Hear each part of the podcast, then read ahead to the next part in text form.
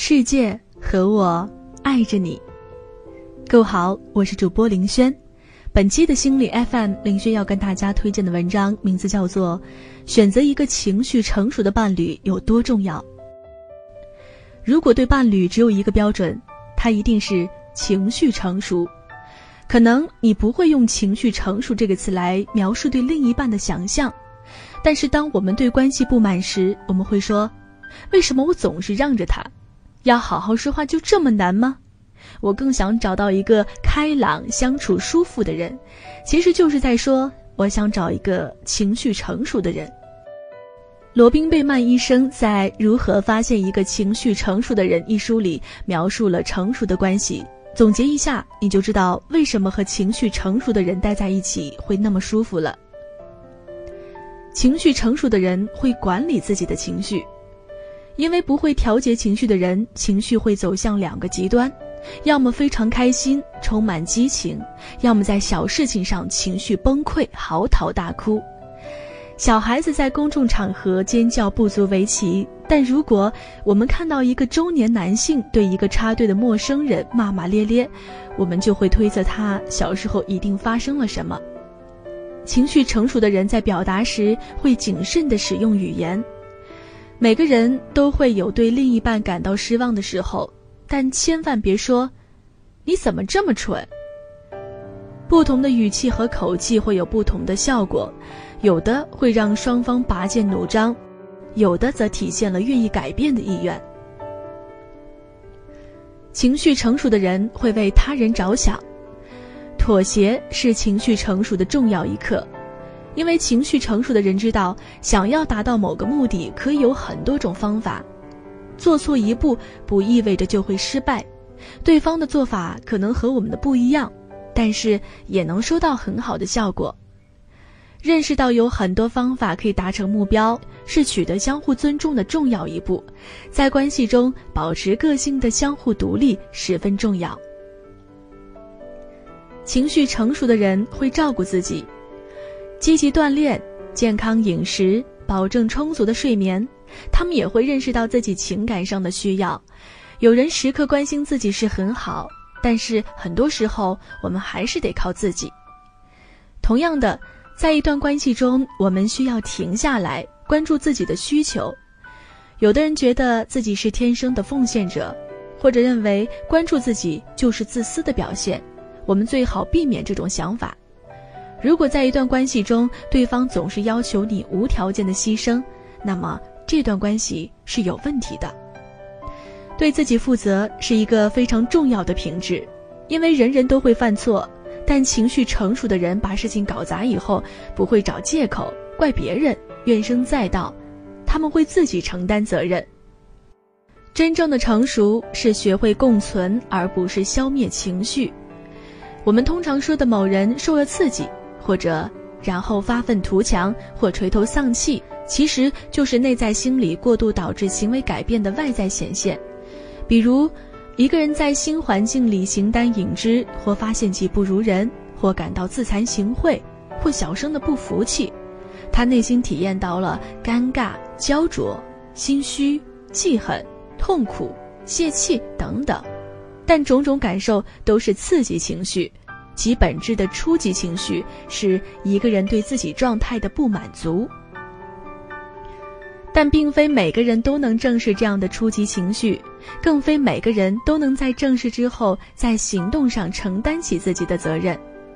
改变始于我们对孤独的接纳，其本质上我们只能对自己负责，也只有自己能为自己负责。因为这个情绪反应和认知差异，努力。便有了两种截然不同的感受和效果。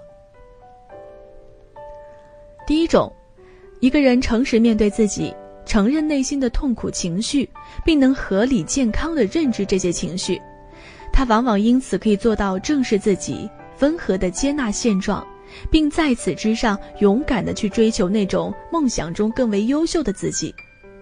这个时候，他努力的原因是追求积极体验。是主观能动性的释放，是好奇心、好胜心的驱使。这样的努力让一个人越努力越自信。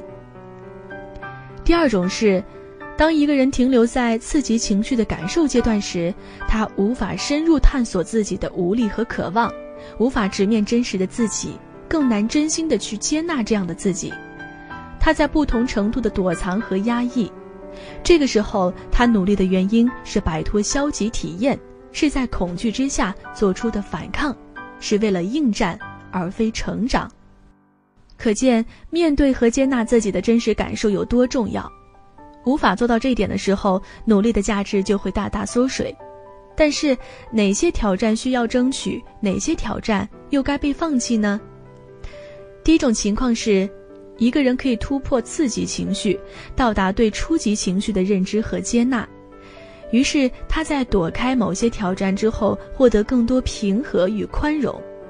他不会妒忌别人的大起，也不会奚落别人的大落。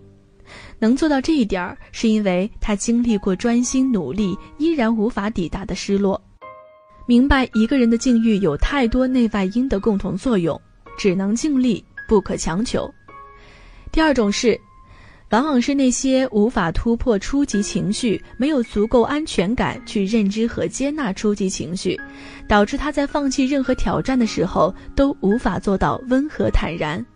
心中拥有更多对自己或别人的不满，这种状态下的舍弃挑战，难免会让他充满戾气的面对生活，并常常体验到激烈的消极情绪感受。没有人比你更会照顾自己的情绪，人活着，情绪是不可避免的，有时候积极，有时候消极，每个情绪都有它的积极意义，并可以被我们所用。但却不是每个人都能发现它的积极意义，更难以用起它来。一个来自咨询师的真实故事：一个女孩，她喜欢的一个男生约她出来吃饭，竟然带着自己的女朋友，并且事先都没有通知。然后这个女同学就各种委屈、难受、生气。为了呈现自己其实无所谓的大度，她还是选择了隐忍，默默地吃完了这顿饭。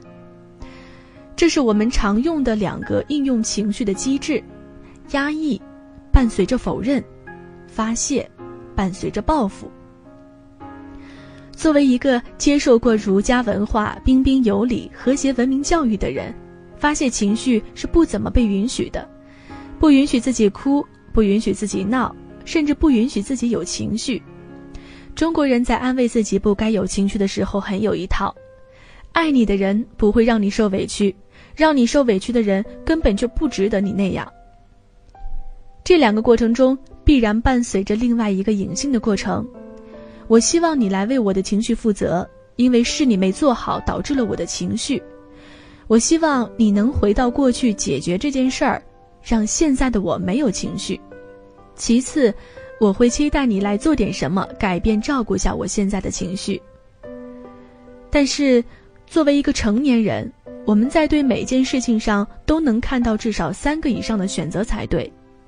习惯会把我们推向单一的路，但是察觉可以让我们解放自由。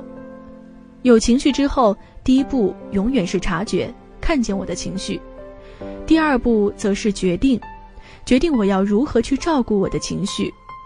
没人比你更懂得如何照顾自己的情绪，因为这两个步骤，没有人比你做起来更简单。对于情绪，我们有很多种方法；对于情绪，我们有很多种照顾它的方式。第一，延迟性发泄。我承认，的确有些境界不适合发泄情绪，比如被领导或是被客户骂，我们可以暂时压抑一小段时间，然后伺机发泄。就像你受了伤，送往医院需要点时间，但这个过程里，你得先照顾一下自己，别再折磨和忽视自己。你可以去跑步、去健身、去大吼、找人倾诉等方式来清理。第二种是升华与竞争，升华就是让情绪成为积极的一个动力。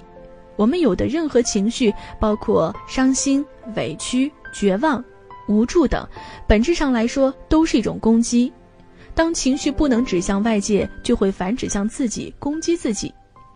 既然是攻击，就应该让它到有价值的地方去。升华的方式就是把它规范到社会允许的范围内，比如说竞争、发愤、第三种，处理旧有的伤。我们所产生的每个情绪，都不是单纯的当下事件导致的情绪，都伴有着未处理的怨恨和委屈。每当有类似的情绪出现，我们就会格外敏感，容易体验到被抛弃、被忽视、被否定等感觉而产生情绪。这就像我们的身体，用力一按是会痛的，但是过度的痛了，肯定是有个结在那里。因此，每次的情绪也都在提醒你：对不起，你有旧伤没处理。每个情绪都有话要说的。你再怎么限制自己，潜意识再怎么反抗，情绪都会一一提醒你。比如那个女孩的限制就是照顾情绪就是发泄情绪，而她是不允许自己这么做的。事实上，每次对情绪的探索和修通，都是一次次的打破自己限制的过程。这就是成熟的人格的基本特征——自由。最后，我们容易对另外一半有一种错觉，就是。好像找到了成熟的人，我们自己就能脱离幼稚的状态。但事实是，愿意主动成长的人，才越有可能遇到成熟的人。上面已经跟大家说了，情绪成熟的人是什么样的，以及如何照顾自己的情绪，所以大家可以把它当做一个目标，也作为自我成长的目标吧。好了，感谢大家收听本期的节目。如果你想在手机上收听我们的节目，可以在百度上搜索“心理 FM”，到一心理官方网站下载手机应用，随时随地收听温暖的声音。我是林轩，下期节目我们再会。